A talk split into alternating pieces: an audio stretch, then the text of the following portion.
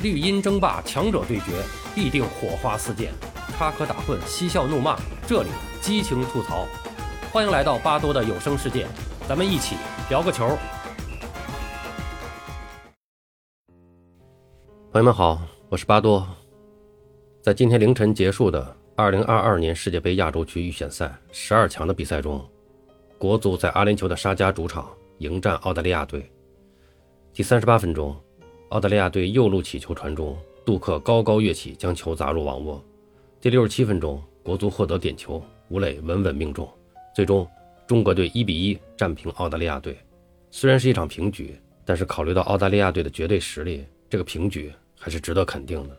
那么，中国队在这场比赛中确实也是发挥是不错的。本小组第六轮的比赛呢，全部战罢，沙特队是一枝独秀，十六分高居榜首，直通世界杯。已经是胜利在望。日本队绝杀阿曼之后，积分也达到了十二分，名次跃居第二。而澳大利亚呢，遭到了国足的阻击后，积十一分，紧随其后。而后面，阿曼七分，国足五分，越南零分，排在后三名。这个从理论上来说呀，这场平局让国足把出线的希望保持到了二零二二年。但实际上呢？理论上的希望，就是没希望。呃，为什么这么说呢？呃，我们简单的来做一下这个足坛传统的经典数学题：国足怎样才能出现？那么当下的情况呢？还有四场比赛，国足要取得小组第三名，拿到附加赛的资格，需要同时满足三个条件：第一，国足最后四场全胜；第二，澳大利亚最后四场积分不超过五分；第三。阿曼最后四场积分不超过九分，这三个条件，除了第三个有点可能，实际上第一个、第二个都很难达到的。其中第二条，澳大利亚最后四场积分不超过五分，要知道他们还有对阿曼和越南两支队要打，那这六分恐怕是很难逃出袋鼠的口袋的。而国足最后四场全胜，这也有点太魔幻了，特别是下一场对日本是比较难打的，而对沙特呀，我倒觉得是有点希望的，因为那个时候。沙特可能已经早早出现，无心恋战了。只不过呢，我们的出现希望可能坚持不到那个时候了。另外，在上述三个条件上，如果再加上一条，就是日本队最后四场积分不超过四分，那国足啊将直接出现。也就是说，日本队的四连平或者一胜一平两负，这个也有点不切实际。所以说呢，这就是所谓的理论希望。我们还是拭目以待吧，看看我们的理论希望还能坚持几轮吧。说到这场比赛，确实是十二强赛以来国足打的最好的一场，可以说国足的比赛确实是一场比一场打得好了，这个是事实。那为什么一场比一场打得好？因为阵容在不断的调整中，现在终于调整到一个能把国足的能量充分发挥的情况下了。但是必须承认，现在的阵容。正是绝大多数球迷在第一场比赛就开始呼吁的一个阵容。凌晨的时候，我一边看比赛一边恍惚：“哎呀，这是第一场比赛吧？对澳大利亚，那可是真棒。”可惜啊，已经第六场了。在容错率极低的十二强赛上，我们用了一多半的比赛去试错，可以说成本巨大，教训惨痛啊。说到这儿，就不得不说一说本场比赛以后。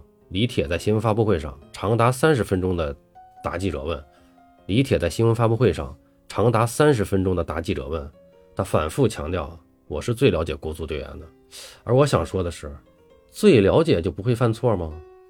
这没有什么必然的逻辑关系，全世界哪个主教练不了解自己的队员？他们都没犯过错吗？穆里尼奥嘴那么硬，他还有好多次都是承认过啊，说这比赛。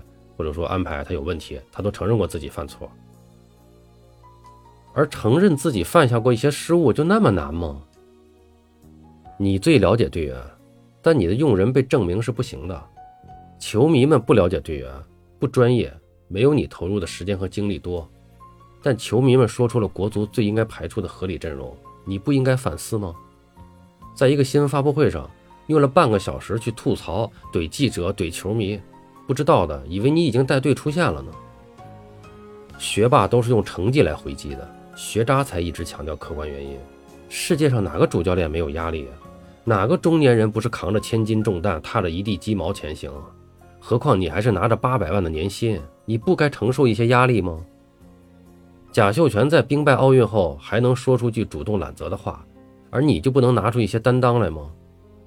你说到了这个球员的心理问题，这是现在才出现的问题吗？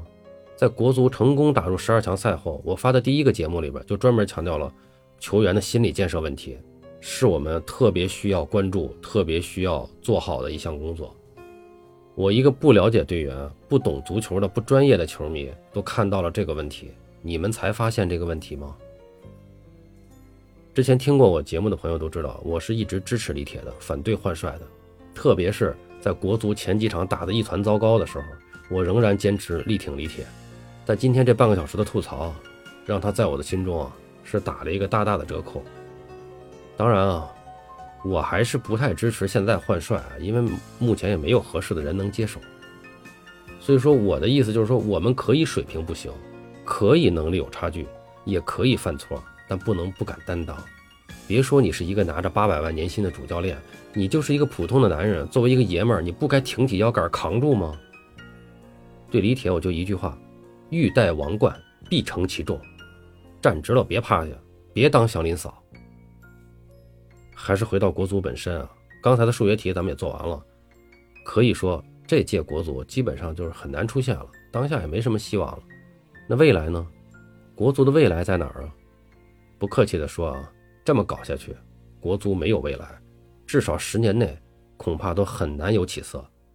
如果我说这支国足是未来十年最好的一支，您会不会觉得很恐怖？怎么做足球才能慢慢好起来呢？其实大家都在说，基础就是青训，把青训抓好了，人才基础打牢了，成绩自然就出来了。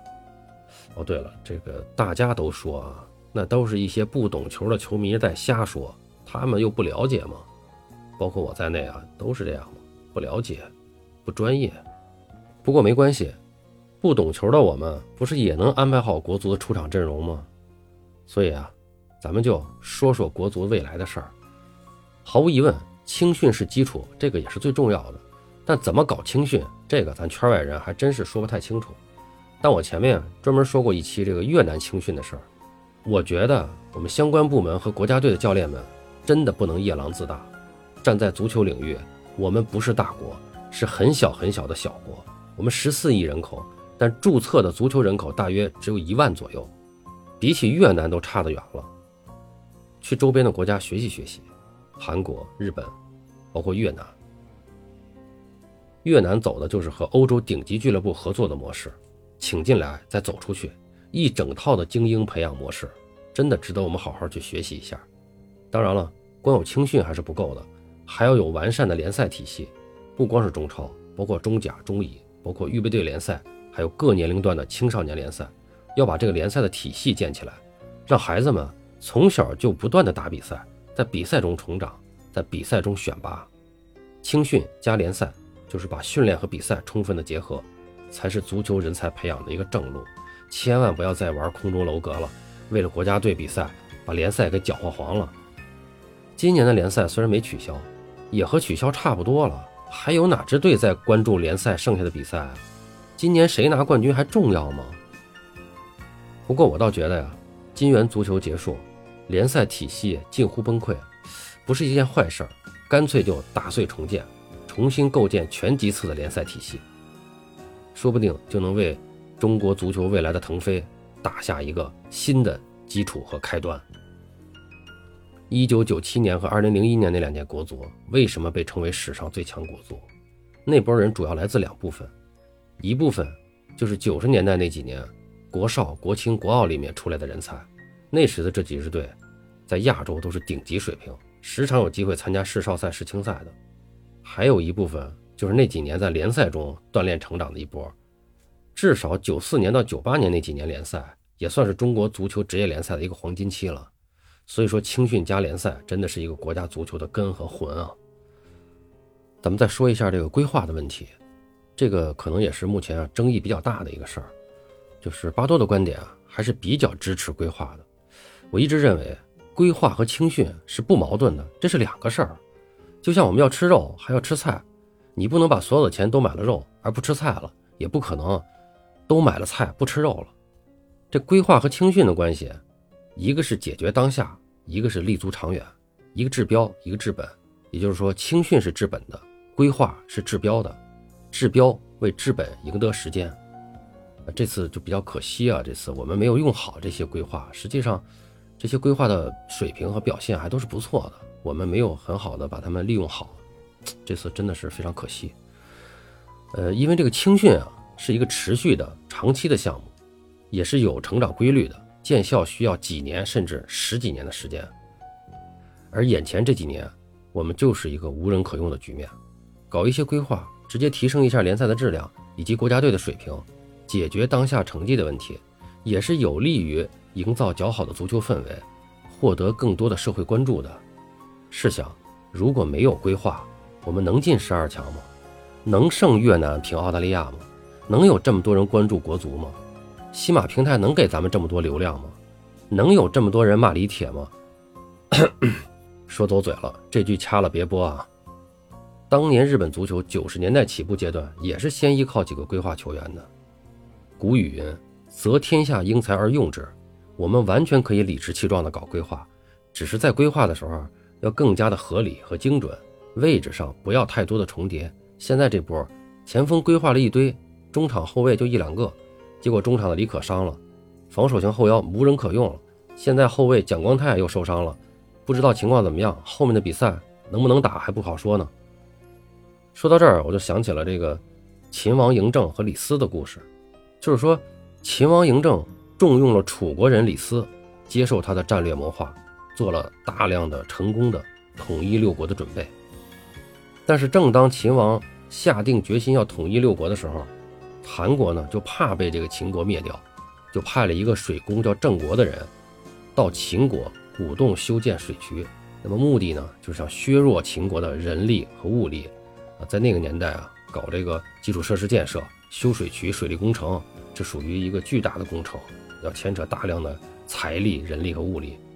那么用这个呢，来牵制秦国东进。后来呢？这个郑国修渠的目的就暴露了，这时呢，各国呢也都是纷纷派了很多的间谍到秦国来做这个宾客。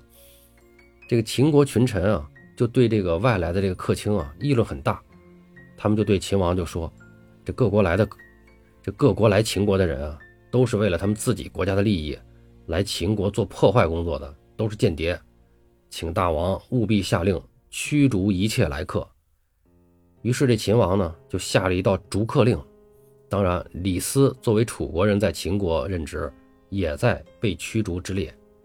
但这李斯就不甘心啊，我是楚国人，但现在为秦国效力。李斯呢是想做一番事业，他还想当丞相呢，想辅佐这个秦王，所以呢，他就给秦王写了一封信，劝秦王不要逐客，这就是著名的《谏逐客书》。他在这书里边，他就说了，说我听说啊，群臣议论逐客，这也是完全错误的。从前这个呃秦穆公求贤人，从西方的戎请来游鱼，从东方的楚国请来百里奚，从宋国请来简书，任用晋国来的丕豹、公孙支。秦穆公任用了这五个人，兼并了二十国，称霸西戎。秦孝公重用商鞅，实行新法，移风易俗，国家富强。打败了楚魏，扩地千里，秦国逐渐的强大起来。秦惠王用了张仪的计谋，拆散了六国的合纵抗秦，迫使各国服从秦国。而秦昭王是得到了范雎，削弱贵戚力量，加强了王权，蚕食了诸侯。这四代秦王都是由于任用了他国的客卿，对秦国做出了重大的贡献。那么，如果这四位君王也下逐客令，就只会使秦国。没有复利之时，秦国也就没有强大之名。那么李斯的这一番言论可以说是慷慨激昂。秦王嬴政看了这封信以后，就觉得哎，这说的非常有道理，还是要有这个广纳人才的这个胸怀，然后就非常英明的果断了采纳了李斯的建议，立即取消了逐客令。李斯仍然受到重用，并被加封为廷尉。成为后来秦国统一六国的重要功臣，李斯最后也是官至丞相，可以说是一人之下，万人之上。所以说呀，两千多年前的古人都有这样的胸怀，何况我们呢？没错，中国人的事儿就得中国人来办。那什么叫规划呀？规划了就是中国人了，咱不能再拿人当外人了。看看今天凌晨骆国富的表现，为了防对方一个传中，直接飞出去挡对方的传中，他拿自己当外国人了吗？好了，今天咱们就说这么多吧。谢谢大家收听，欢迎您订阅、评论、转发。巴多聊个球，我们下期再见。